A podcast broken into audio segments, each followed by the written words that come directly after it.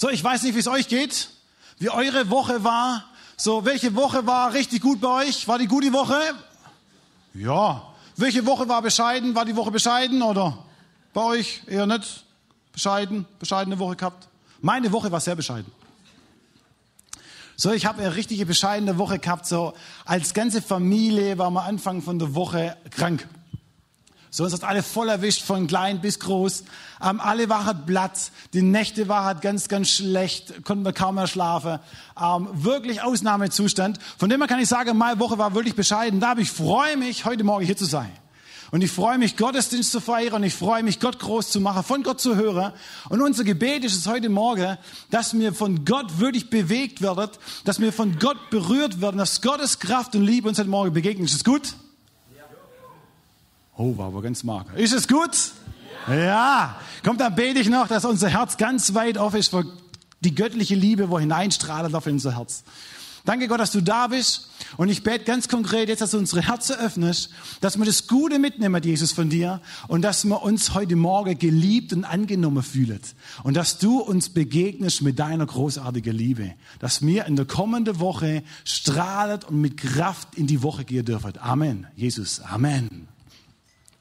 So, wir sind da mittendrin in der Osterserie Ostern neu erleben. Für die einen ist Ostern das wichtigste Fest des Glaubens, für die anderen das längste Wochenende des Jahres. So, ähm, trotz all den unterschiedlichen Betrachtungen, Ostern hat immer was mit Suchen zu tun. So, meine größte Tochter, wir waren bei, bei der Oma und dann hat sie Smarties bekommen. Ähm, und ist nichts Außergewöhnliches, ist normal, ein Stück weit.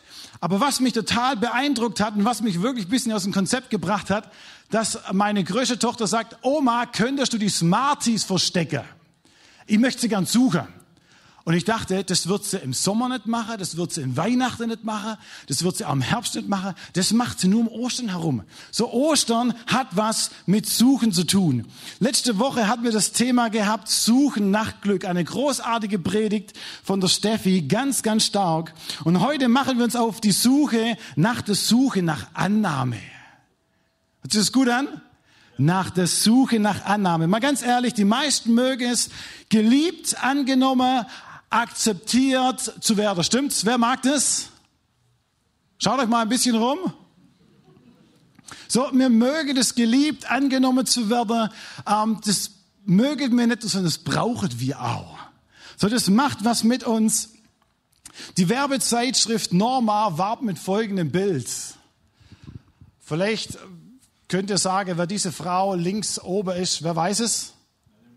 Marilyn Monroe, genau. So, diese Frau, Marilyn Monroe, wie heißt sie übrigens richtig?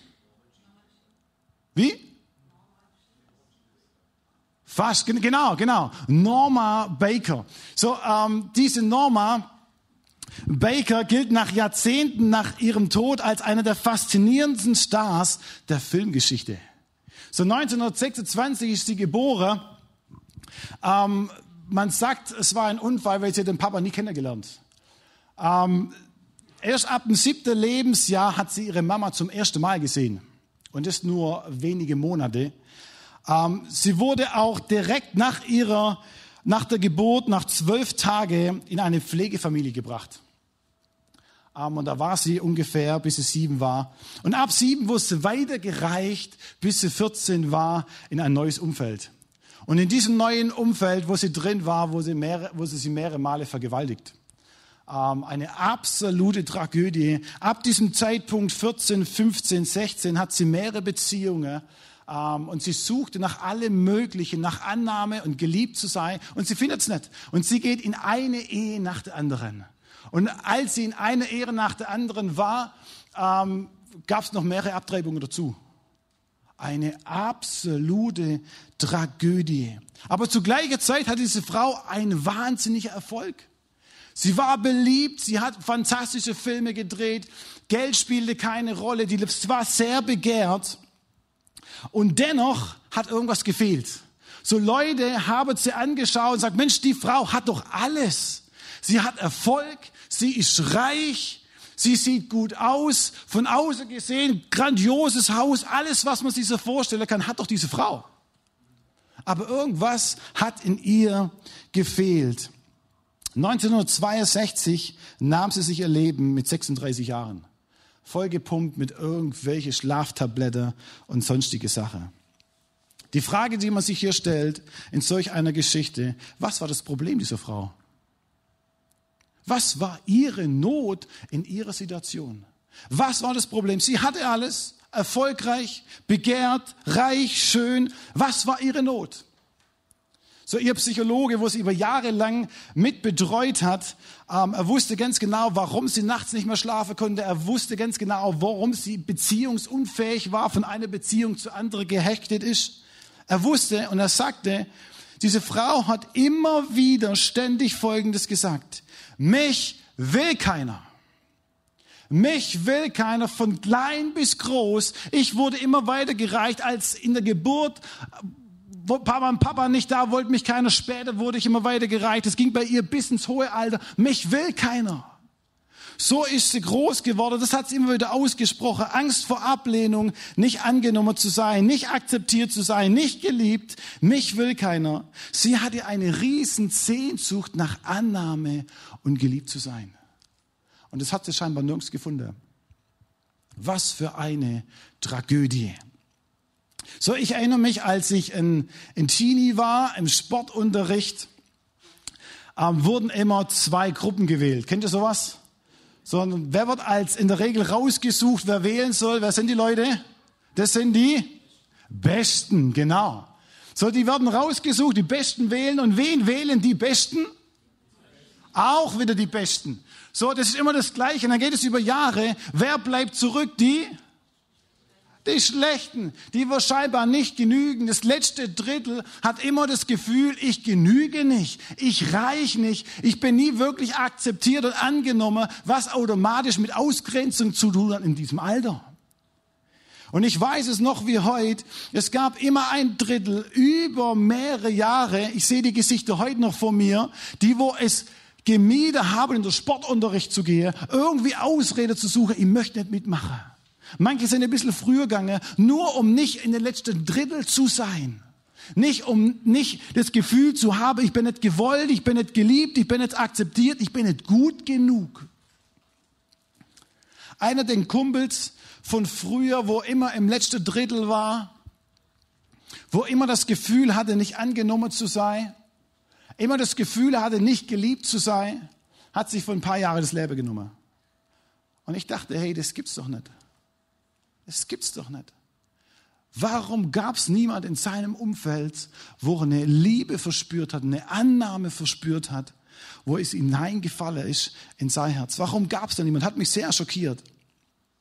Als ich in der Jugend war, gab es die christliche Bubble, das typische, ich bin gerne in die Jugend gegangen.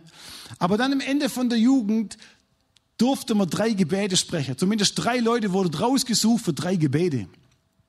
So, äh, man sitzt im Kreis ähm, und irgendein Zufallsprinzip sagt, hey, du betest halt. Und ich habe jedes Mal gehofft, hoffentlich komme ich nicht dran. Hoffentlich ruft mich niemand auf, ich möchte nicht beten. Ich habe Angst vor dem Gebet. Die andere formuliert so gut. Ey, wie die beten können. Das ist wie ein Bilderbuch, was er alles erzählt.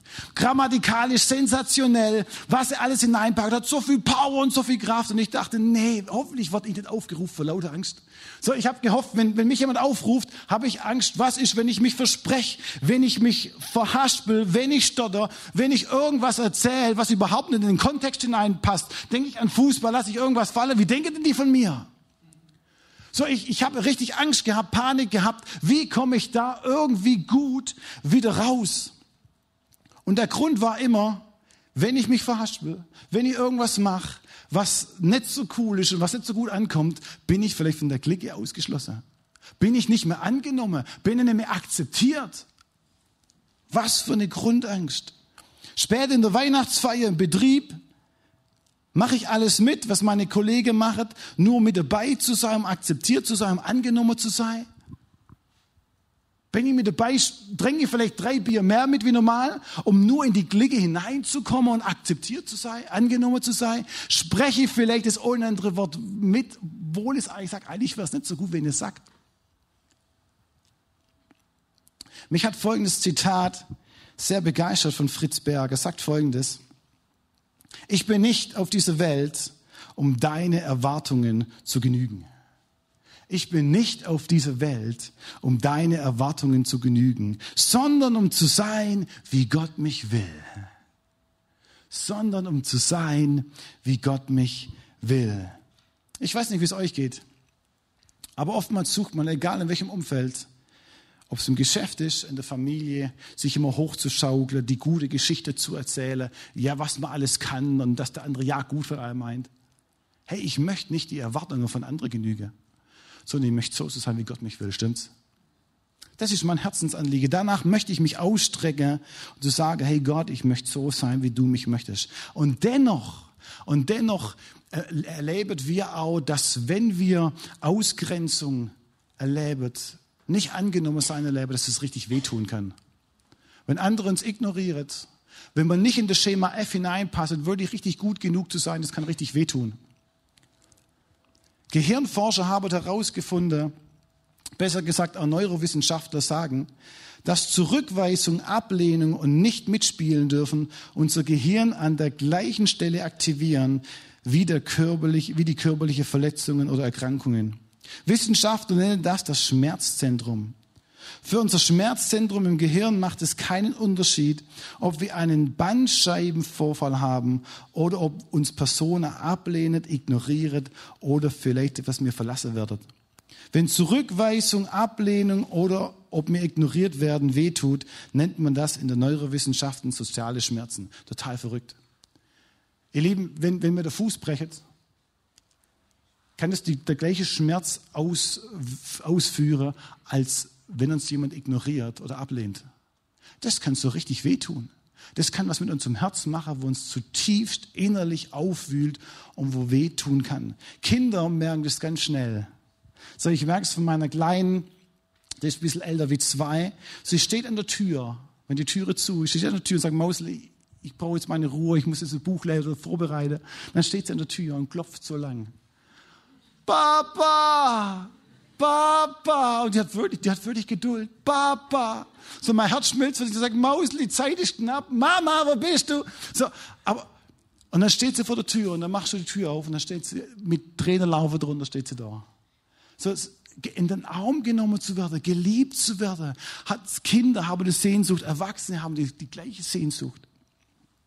Unser Eins sehnt sich danach, gesehen und geliebt zu werden. So, ich bin ja in einem Umfeld, wo ich mich echt wohlfühle, wo ich richtig dankbar sein kann. Familie, Freunde, Gemeinde, wo mich sehen, wo mich, wo mich annehmen, wo mich mögen, wie ich bin. So bin ich mega dankbar. Mega. Aber wisst ihr was? Dennoch habe ich tief in meinem Herz eine Sehnsucht, angenommen und geliebt zu werden angenommen und geliebt zu werden, obwohl ich das von menschlicher Sicht wirklich habe. Und dennoch habe ich eine Sehnsucht in meinem Herz. So als ich mich vor, vor ein paar Monaten, ich glaube 14 oder 16 Monate, hier in der Gemeinde vorstellen durfte, ähm, war hier die Ältesterschaft und das Pastoralteam und Lisa und ich, wir saßen auch irgendwo hier, ich glaube, auf der Bühne. Ähm, und da gucke ich 24 Augen an ähm, und wir durften uns ein bisschen vorstellen und die haben uns Fragen gestellt. Und irgendwann kam die Frage, ähm, Stefan, sag mal deine Stärke. Und ich habe Jahre zurück habe ich ein Buch gelesen, wo es heißt, Stärke schafft Konkurrenz und Schwäche schafft Gemeinschaft. Und ich habe mir das angewöhnt, meine Stärke nicht mehr zu platzieren und nicht mehr groß zu hausieren und zu sagen. Dann habe ich gesagt in der ältesten Runde, sage ihr Lieben, ich sage nicht meine Stärke, ich sage euch meine Schwäche. So, das war schon spannend, die Älteste zu sehen und das Pastoralteam in dem Moment zu sehen, zu sagen, Mensch, die der sagt uns jetzt seine Stärke. Sagt, meine Stärke kriege ich da immer raus. Aber ich sage euch meine Schwäche. So, ich habe Ihnen meine Schwäche ein Stück weit aufs äh, Tablett gelegt, meine Highlight-Schwäche. Aber wisst ihr, warum ich das gemacht habe, was der Hintergedanke war? Wenn Sie mich mit meiner Schwäche und mit meiner Macke und mit meinen Fehler liebet und annehmet, dann kann ich so sein, wie Gott mich will. Dann kann ich meine Begabung hineinbringen und kann echt sein, stimmt's? Und ich bin so froh, dass ihr den Schritt gegangen sind, auch mich möget und liebet, auch mit meiner Schwäche und mit meinen Fehlern. Danke, Gemeinde. Kurzer Zwischenpart. Und dennoch stelle ich fest, ich habe eine Sehnsucht. Und ich habe so einen inneren Kompass, so einen inneren Lockruf, nenne ich das. Da gibt's was in mir, wo sagt, ey, es gibt mehr wie nur die menschliche Liebe. So, die menschliche Liebe ist super, das brauche ich, aber es gibt noch mehr. Und ich nenne das als innerer Lockruf. Da ruft mich jemand, sagt, da gibt's was, das ist noch größer, noch erfüllender, noch leidenschaftlicher, was du brauchst in deinem Leben. Ähm, ich habe was mitgebracht. Jan hilft mir. Vielen Dank, Jan. Großartig. So, ich habe hier, ähm, danke, dass du es hältst. Ich habe hier einen Trichter ähm, ein bisschen Wasser und ich werde das Wasser jetzt in den Trichter rein leeren und beobachtet mal, was passiert.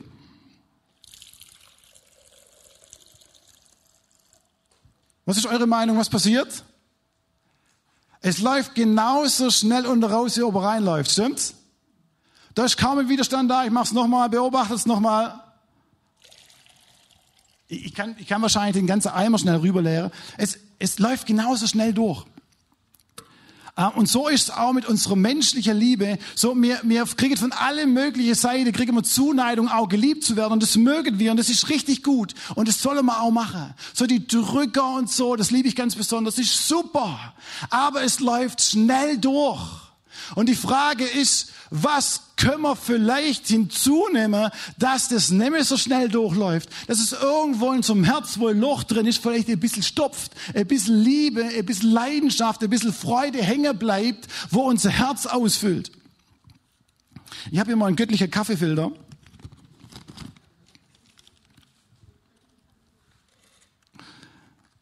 Und ein bisschen Sand.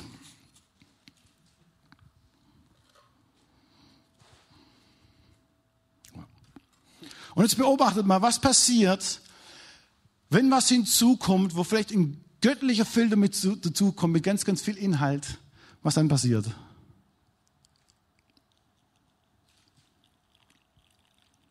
Jetzt muss ich ja aufpassen, dass es nicht überläuft. Es tröpfelt ein bisschen, nett. Aber wisst ihr, was der Hammer ist? Das bleibt drin. Immer wieder kann man nachfüllen, leicht, ist ganz fein, aber es bleibt drin. So Jan, vielen Dank, du kannst hinstellen. Dankeschön. Großer Applaus für Jan, Dankeschön. wisst, wisst ihr, was mich fasziniert? Das Übernatürliche, was mehr ist wie nur die menschliche Liebe, was ich liebe und was ganz, ganz wichtig ist.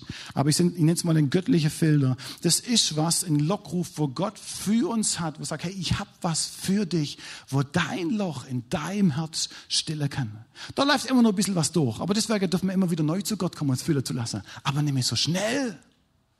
Da, das verstopft unser Herz im Positive. Du sagst, ey, ich hab was in mir, ich hab Liebe, ich hab Annahme. Nimm's doch einfach, greif es dir und es macht was mit deinem Herz. Das bleibt drin, das ist wie so ein super Filter und du bist gepumpt mit dieser Annahme, mit dieser Liebe, was wir uns eigentlich danach sehnen. Ich werde nachher drauf zurückkommen. Lasst euch überraschen. Wir machen weiter.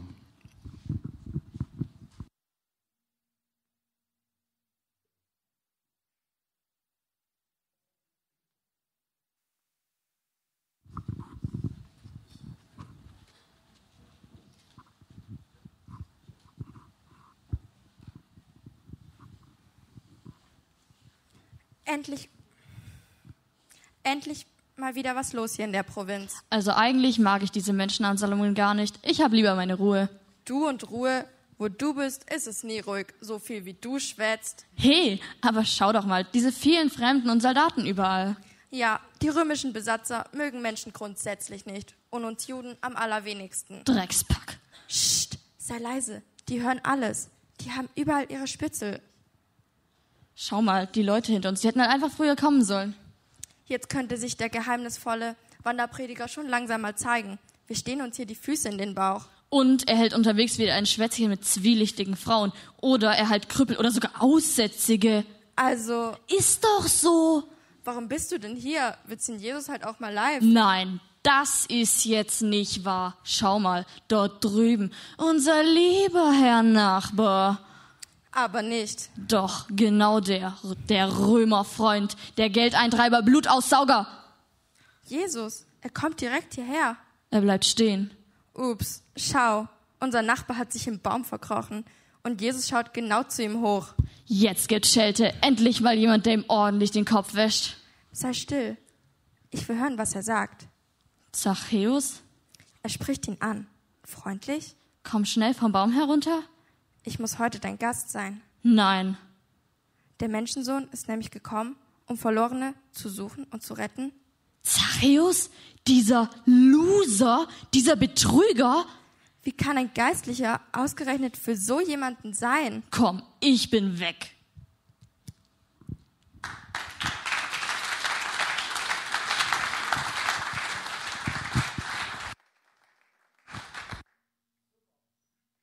Vielen lieben Dank, ihr Lieben. Sehr, sehr cool.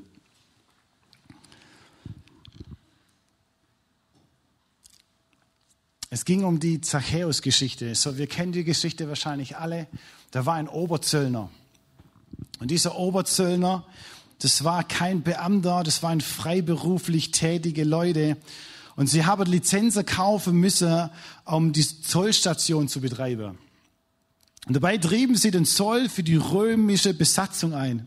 Das war sehr ärgerlich für all die Leute, die drumherum waren, wo ihr Gemüse und ihre sonstige Sachen verkaufen wollten auf dem Markt. Da kamen die Zöllner und haben ihnen das Geld aus der Tasche gezogen. Um, und das war völlig normal, das war für die Römer. Aber zusätzlich haben die Zöllner ihren Verdienst, weil sie Freiberufler waren, weil sie Unternehmer waren, ihren Verdienst auch noch oben drauf gesetzt. Und das war quasi für Zachäus, war es ein ganz, ganz heißer Kerl, der hat es richtig gut gemacht. Der hat sich eine goldene Nase dran verdient. Der wurde richtig reich in seinem Business. So, wenn man zu seiner Zeit einen Begriff für besonders schlimme Zeitgenossen suchte, bot sich Zöllner als erstes an. So, die Leute hatten die Zöllner gehasst, gemieden und wahrscheinlich auch mit Tomaten geschmissen und beschmissen mit Gurke, alles, was ihr irgendwo hattet, weil sie, weil sie sagen, sie möchten nicht in ihre Nähe sagen, weil sie ausgebeutet wurden von diesen Zöllnern. So, jetzt haben wir ein kleines Bild, was die Zöllner angeht. Wissen wir ungefähr, wie sie ticket und wie sie reagiert. Und genau dieser Kerl, dieser Oberzöllner, dieser Zachäus, so heißt es, er begehrte, er suchte, er sehnte sich danach, Jesus zu sehen. Er sehnte sich danach, Jesus zu sehen. Zachäus, wo den anderen das Geld aus der Tasche gezogen hat. Zachäus, derjenige, wo reich, erfolgreich und wahrscheinlich hat er alles, was, was er irgendwie brauchte. Ein großes Haus hatte er auch. So, es erinnert mich ein bisschen an die Norma Baker, so die hatte gefühlt auch alles. Die Leute dachten, wow, was für eine Frau. Erfolgreich, schön, hat viel Geld. Ob der Zachäus schön war, das weiß ich nicht, aber reich war er. Und erfolgreich war er auch. Dieser Mann wollte unbedingt Jesus sehen.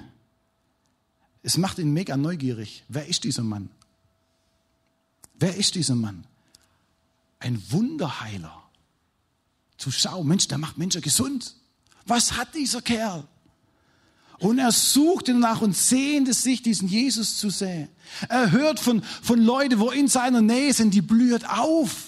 Da ist Freude da, die tanzen, die in Leidenschaft. Sagt, was ist da los? Ich muss das sehen. Ich möchte eigentlich gerne mit dabei sein, aber ich muss das unbedingt sehen. Da ist Freude mit dem Spiel, da ist Annahme mit dem Spiel. Was hat dieser Mann, was ich nicht habe?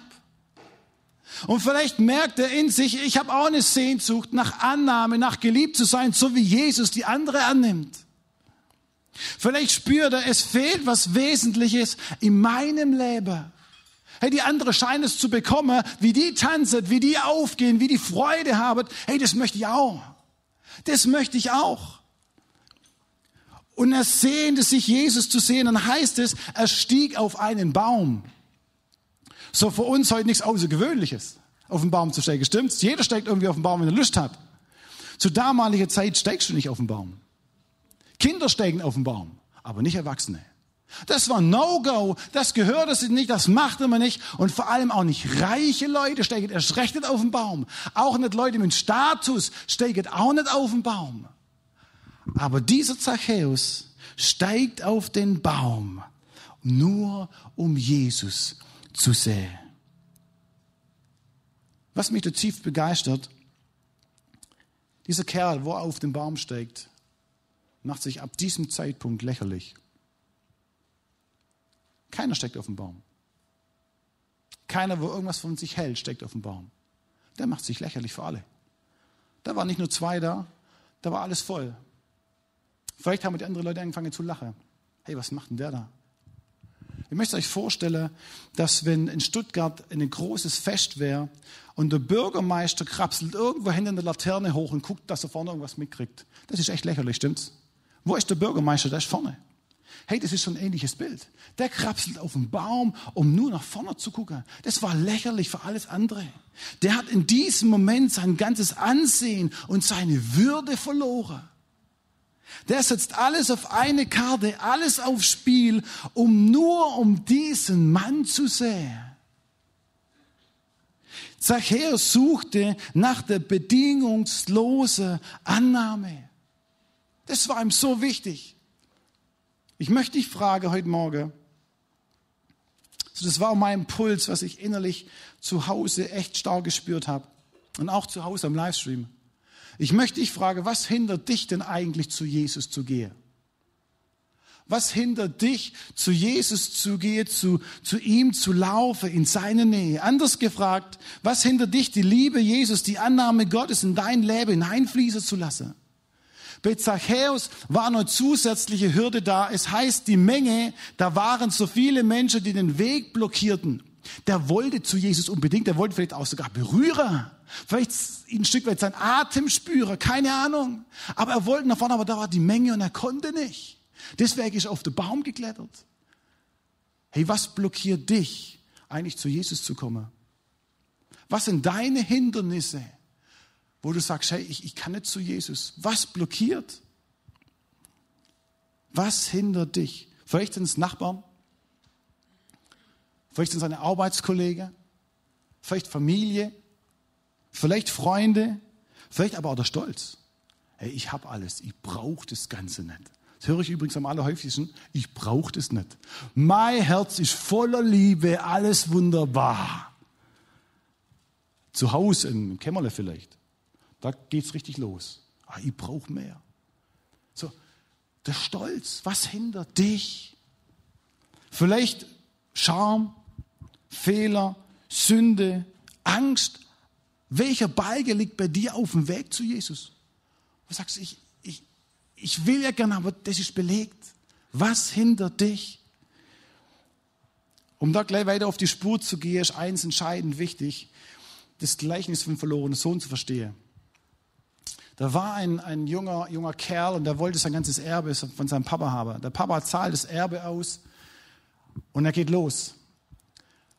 Und der Sohn verbrasst sein ganzes Erbe innerhalb von kürzester Zeit mit allem Möglichen an Alkohol, an, an Drogen, an Frauen, an guten Dingen sowie auch schlechten Dingen und haut alles auf den Putz. Und dann zum Schluss, wo sitzt er? Wer weiß es, wo sitzt er zum Schluss, der verlorene Sohn? Im Schweinestall.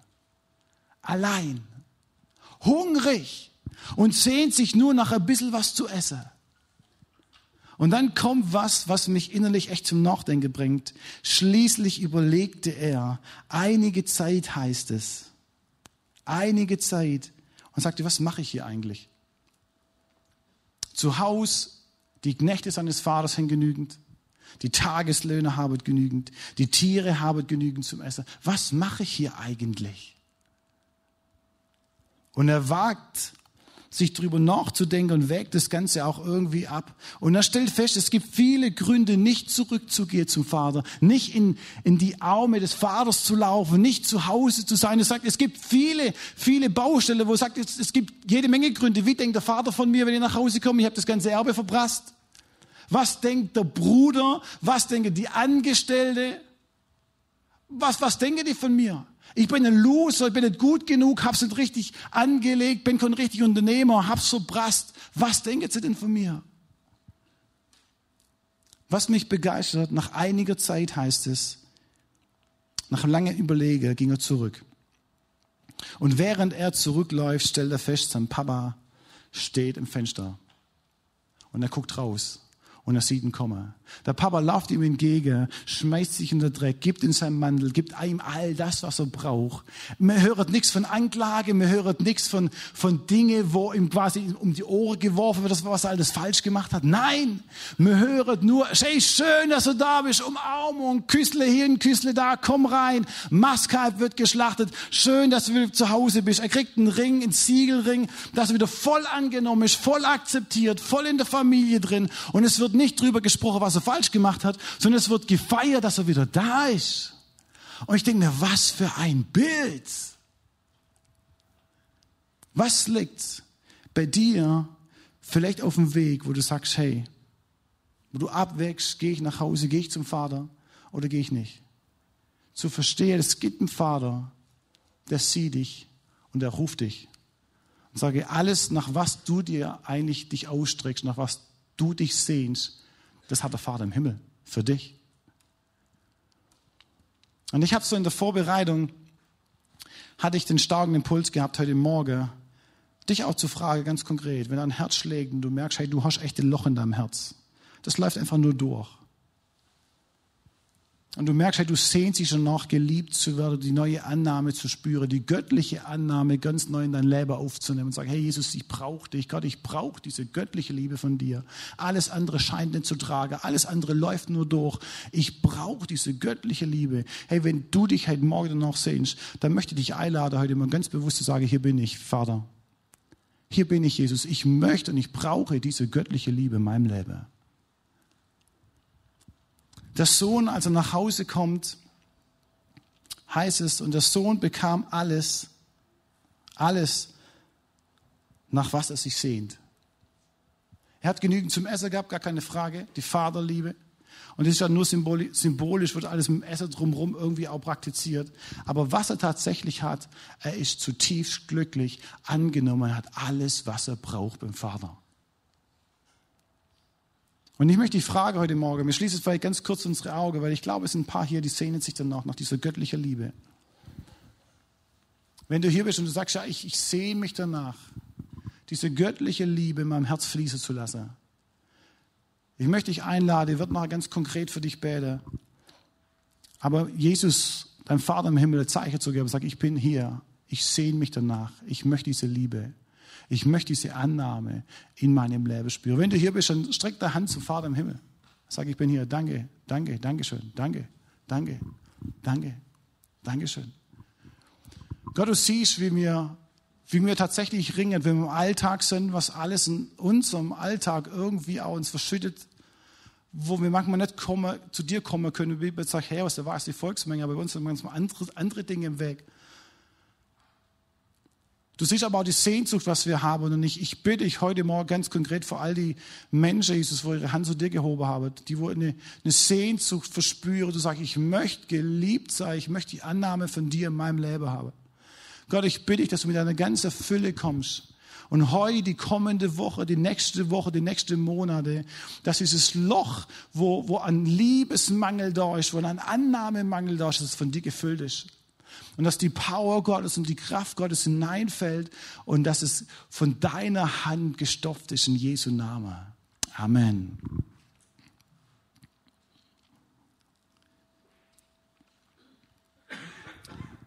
Zachäus sitzt auf dem Baum und Jesus kam. Und Jesus kam. Wisst ihr, in, der, in diesem Buch Lukas Evangelium werden die Zöllner sechsmal erwähnt. Sechsmal. Und sie werden allesamt positiv erwähnt. Man spricht nicht negativ, dieser Lukas spricht nicht negativ über die Zöllner, obwohl sie von Gefühlen die rauben aus, die beuten aus, gefühlt sind es die Schlechten, aber Lukas spricht positiv. Wisst ihr, warum Lukas positiv spricht? Weil die Zöllner sind offen die Zöllner suchen Jesus. Die Zöllner haben den Hunger nach Liebe. Und wir kennen Jesus als derjenige, wo Menschen nicht abweist und im Gegenteil, wo er sie sieht, stimmt's? Und hier sind wir an dem Punkt, wo Jesus vorbeikommt und diesen Zöllner sieht. Die Jahreslosung heißt dieses Jahr, du bist ein Gott, der mich sieht. Großartige Jahreslosung. Und Jesus kommt vorbei und sieht diesen Zachäus auf dem Baum. So, mir denkt vielleicht, Mensch, ähm, ist nett auf dem Baum. Aber wenn wir verstehen, dass zu damaliger Zeit kein Mensch und kein Erwachsener auf dem Baum gesessen ist, dann hat Jesus ihn von weitem schon gesehen, von weitem schon wahrgenommen. Da sitzt jemand, der sucht mich, der will mich, der hat Interesse, der will mehr. Und Jesus sah ihn und ging direkt auf ihn zu. Und wie wir vor dem Anspiel auch gehört haben, ähm, die haben gehofft, die Leute drumherum, jetzt, Jesus macht immer so richtig rund. So alles, was er falsch gemacht hat. Und wir hören nichts von Jesus, stimmt's? sondern er schaut diesen Zachäus an und sagt, komm mal runter, ich muss heute in dein Haus gehen, ich muss mit dir essen, ich muss mit dir Gemeinschaft haben. Und sie gehen gemeinsam essen, wir haben keine Ahnung, was sie gegessen haben, wir haben keine Ahnung, wie lange sie ungefähr gemeinsam im Haus waren. Aber eins wissen wir, dass dieser Zachäus aus dieser Gemeinschaft mit Jesus erfüllt, zufrieden, ausgeglichen und mit einer neuen Leidenschaft, Lebensfreude sein Haus wieder verlassen hat. Stimmt's? Mit Leidenschaft und Freude in seinem Leben sein Haus wieder verlassen hat. Sein Liebestank war voll. Der war voll vorsehend, sich nach allem Möglichen an Geld, an Macht, an Reichtum, um irgendjemand zu sein. So, er war ja klein. Die Bibel spricht davon, dass er ein kleiner Kerl war. Damals waren die Leute generell ein bisschen kleiner. Vielleicht war er dann so. Der Kerl wurde wahrscheinlich von, von klein auf gehänselt, von klein auf gemobbt. Da war immer eine Sehnsucht nach Annahme. Auf einmal läuft er aus dieser Begegnung mit Jesus raus und er freut sich. Er hat eine Annahme in sich gespürt, eine Liebe, so weit, dass er sagt, ich gebe alles, wo ich, wo ich andere abgezockt habe, gebe ich vierfache zurück. Ich zahle es zurück, wo ich andere ausgebeutet hat. Wahrscheinlich war er über Monate nur beschäftigt, um die Gelder zusammenzulegen, um andere in der Briefkaste zu schmeißen. Was für eine Hingabe, was für eine Änderung passierte in diesem Mann.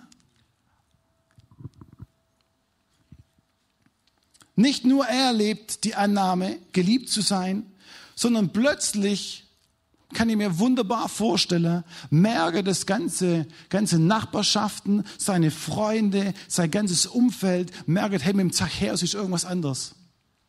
Ich kann mir gut vorstellen, was nach diesem Moment bei Zachäus passiert ist. Ich möchte euch was vorlesen, was mich echt innerlich bewegt hat. Wie der Tag, nachdem Zachäus mit Jesus aus dem Haus rausgelaufen ist, weiter verlief und die nächsten Tage und die folgenden darauf. Was also geschieht am ersten Tag nach dem Besuch bei Zachäus? Ein Familienvater findet Geld im Briefkasten. Geld, das er an der Zollstation hatte lassen müssen. Ihm flossen die Tränen in die Augen. Jetzt kann er die Operation für seine Frau bezahlen. Ein kleiner Handwerkermeister findet einen Scheck vor der Tür. Geld, das er dem Zachäus in den Rachen gestopft hatte. Er weiß nicht, wie ihm gerade zumute wird. Jetzt kann er Material kaufen, produzieren, seine Ware verkaufen. Ein Gemüsehändler kommt in die Stadt gefahren, fährt zum Zoll, seufzend, er weiß ja, was jetzt kommt, was immer kam. Aber dann hört er, wie niedrig der Zoll heute ist. Tatsächlich ist, ist er niedrig und er traut seinen Ohren nicht und seinen Augen. Jetzt kann er sein Gemüse und sein Obst zu vernünftigen Preisen verkaufen und ein Dominoeffekt tritt ein. Eine alleinerziehende Mutter kommt zum Markt hoffnungslos, denn es wird wieder nicht reichen.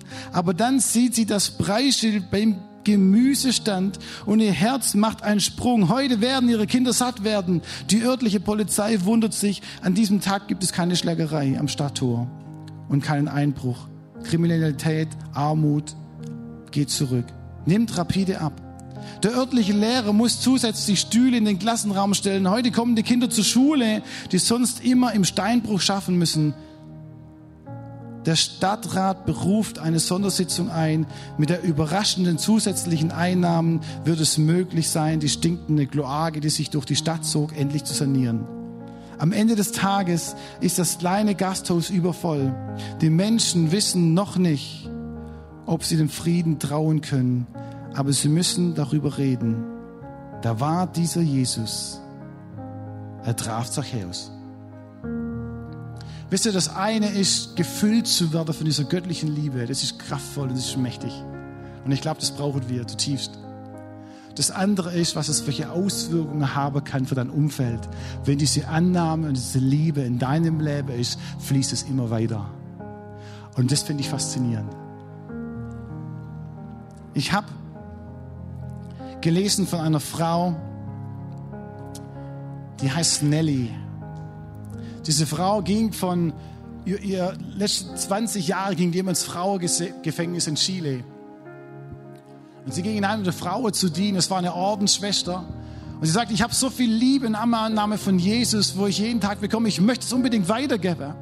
Und sie hat ihren Auftrag gespürt, ins Frauengefängnis zu gehen, dieser Frau zu dienen. Und dann kam Corona. Und dann stand sie vor dem Gefängnis und die Gefängniswärter und der Oberaufseher sagte, hey, du kannst jetzt nicht mehr rein, das ist zu gefährlich. Du musst dich entscheiden, ähm, entweder du lachst jetzt oder du gehst ins Gefängnis. Aber man weiß nicht ganz genau, wann man das Gefängnis wieder aufmachen kann, wenn du wieder raus kannst. Die Frau geht nach Hause, überlegt sich, kommt wieder und sagt, hey, ich gehe ins Gefängnis. Ich bin voll von der Annahme, ich muss es weitergeben. Die Leute brauchen die Annahme, geliebt zu sein. Ich möchte in das Gefängnis. Was sie nicht wusste, dass sie 18 Monate in diesem Gefängnis war. Nach den 18 Monaten kamen alle möglichen Reporter und fragen, hey, wie war's? Was fürchterlich oder war es die schlechteste Entscheidung? Und die Frau sagt, hey, das war nicht die schlechteste Entscheidung, es war die beste Entscheidung, was ich je getroffen habe, den Menschen fortzudienen. Die Annahme Gottes, was ich erlebt habe, weiterzugeben. Wisst ihr, die Annahme Gottes, was wir bekommen, ist super für uns, grandios. Aber wisst ihr, noch besser ist für die Leute, wo in deinem Umfeld die Annahme Gottes spüren die Kraft Gottes spüren in deinem Umfeld, in deiner Umgebung. Da gibt es einen Jesus, da ist Power, da gibt es einen Jesus, da ist Kraft, da gibt es einen Jesus, der hat die Fülle in sich. Jeder sucht danach. Und stellt euch vor, das fließt einfach aus dir heraus. Wow! Was für welche Auswirkungen das haben kann. Selbst Jesus wurde abgelehnt. Als, als Baby im Bauch, so wir wissen es, nicht von Maria, sondern sie suchten den Stall und sie hatten ihn immer weitergereicht. Sagt, du darfst hier nicht rein, wir sind voll. Und irgendwann im Stall wurde er dann geboren. Später wissen wir von seinen Freunden, wurde er verachtet, abgelehnt. Wir wissen auch später, Nazareth haben die Leute sich über Jesus lustig gemacht. Hey, du bist nur der Sohn von Josef. Wer bist denn du eigentlich? Aus Nazareth kommt nichts Gutes. Wie ging Jesus mit der Situation, um abgelehnt zu sein? Er hat immer einen Weg gefunden. Wann ging er zum Vater im Himmel? Morgens früh morgens, bevor alle anderen wach waren, läuft er zum Vater, betet mit ihm und holt sich die göttliche Annahme, die göttliche Liebe und was aus ihm weiter rausfließen kann. Mir wundert uns, wie schafft es Jesus? Ganz einfach, er wusste, wo die Quelle war. Hey, weißt du, wo die Quelle ist? Der verlorene Sohn, er läuft nach Hause und er spürt und weiß, die Quelle, die schaut mir zu, die ruft. Ich möchte dir Mut machen. Die Quelle die göttliche Quelle, die ruft. Sag, hey, komm. Komm zu mir jeden Morgen. Komm zu mir. Ich bin die Quelle. Ich möchte dich füllen. Ich möchte dir Annahme schenken. Ich möchte dir Liebe schenken. Ich möchte dir all das geben, was du brauchst. Die Gnade Jesu, die Gnade Gottes, die Freude Gottes ist jeden Morgen neu. Vielleicht können wir gemeinsam aufstehen. So wir alle sehen uns nach der göttlichen Annahme, nach dieser göttlichen Liebe. Und morgen ist Montag, viele müssen wieder ins Geschäft. Oftmals, so war es bei mir früher, Sonntag abends, oh nein, morgen wieder ins Büro, oh nein. Hey, stell dir vor, du bist heute Abend im Bett und sagst, Hammer Gott, ich bin gefüllt, ich freue mich auf morgen. Die Power Gottes geht mit mir ins Geschäft. Ist ein ganz anderes Feeling, oder? Deine Leute werden spüren, gestern hat mir jemand erzählt, wo im Gebet war, so wir hatten zwei Wochen gebetet hintereinander morgens um halb sieben. Und dann war derjenige, war morgens mit im Gebet und dann ging er zur Arbeit. Und dann fragt ihn ein Arbeitskollege, sagt, hey, wo warst denn du früher morgen? Du siehst so fresh aus, du siehst so lebendig aus, du siehst so fit aus. Was ist denn mit dir los? Und derjenige hat meint, ich war im Gebet. Das wird er nie mehr vergessen. Ich warte nur drauf, bis er fragt, ja, ich muss nächstes Mal auch mit zum Gebet. Hammer! Ihr Lieben, da steckt die Power drin. Lass uns an die Quelle gehen, wo die Annahme und die göttliche Liebe ist. Lass unsere Augen schließen. Ich möchte euch segnen und euch wirklich Mut zusprechen, auch diese Woche, in die nächste Woche, in die Quelle zu gehen, weil Gottes Sehnsucht ist es, am Fenster zu stehen und sagt, komm bitte, komm, ich will dir alles geben, was du brauchst. Jesus, danke für den Morgen. Danke, dass du hier bist, hier im Saal. Danke, dass du zu Hause bist im Livestream. Danke, dass du uns siehst und du weißt, was wir brauchen an Annahme, an Liebe, an Geborgenheit, an Friede. Jesus, danke, dass du das Loch in unserem Herz siehst. Und deine Sehnsucht ist es, uns zum Armer, uns dieses Loch zu füllen mit ganz, ganz viel Liebe und Annahme und Geborgenheit. Und ich möchte, ich bitte, dass du uns mutig werden lässt und alles andere ausräumen lässt, wo uns hindert, zu dir zu kommen. Dass wir morgens zu dir kommen, mittags oder abends, wann, wann uns die Zeit am besten liegt, aber dass wir so oft und so gut und so viel wie möglich die Quelle suchen, weil da ist wirklich die bedingungslose Annahme, was wir brauchen für den Alltag. Jesus, lass uns daran erinnern, heute, heute Abend, bevor wir uns quasi Gedanken machen für morgen, wir wollen zu dir kommen. Nimm uns in den Arm, Jesus, füll du uns in deinem lebendigen Namen. Seid uns nahe. Seid gesegnet im Namen des Vaters, der dich sieht. Im Namen des Sohnes, der am Kreuz für dich gestorben ist, noch drei Tage wieder auferstanden ist. Und im Namen des Geistes, der in dir wohnt, wo es sich dann auch sehnt, dich zu füllen mit seiner Kraft und mit seiner Liebe in Jesu Namen. Amen.